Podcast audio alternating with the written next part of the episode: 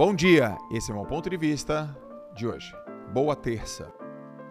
Esse negócio de relacionamento é curioso, né? Porque a gente, quando tem muito relacionamento na nossa vida, a gente vai aprendendo que nem que a gente queira estar com alguém, se essa pessoa não quiser estar conosco, ela não vai estar.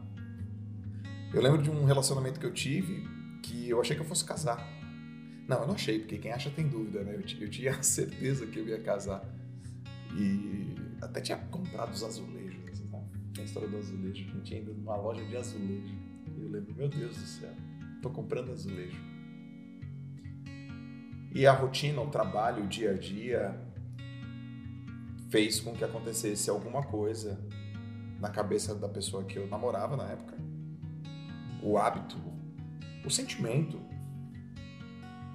E um dia eu, eu cheguei na porta da casa dessa minha ex-namorada, eu lembro do carro, eu, a gente tava meio esquisito, então a gente ter um papo assim, olha, a gente não tá muito bem, eu acho que a gente precisa conversar sobre a vida, poxa, a gente precisa acertar uns ponteiros aí, mas em nenhuma hipótese eu achei que eu ia ouvir o que ela me disse.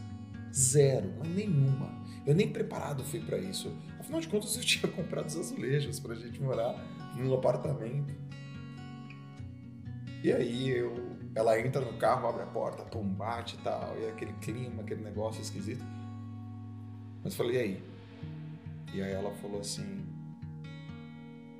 Eu acho que eu não gosto mais de você.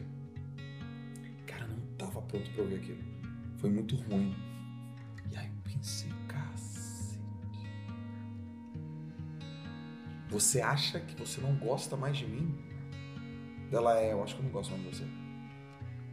Eu falei, nessa altura do campeonato? Ela falou, é, nessa altura do campeonato. Eu falei, então acho que a gente tem que separar. E ela me pergunta, por que, que as coisas com você sempre tem que ser assim?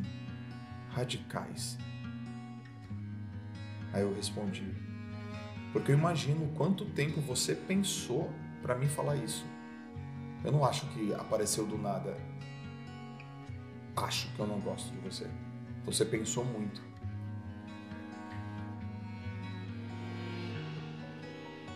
Portanto, eu acho que a gente tem que separar. E doeu muito aquilo. Doeu, doeu pra cacete. E eu entendi que às vezes, por melhor que seja, as nossas perspectivas de vida a pessoa talvez não queira continuar e seguir com a gente. E a gente separou.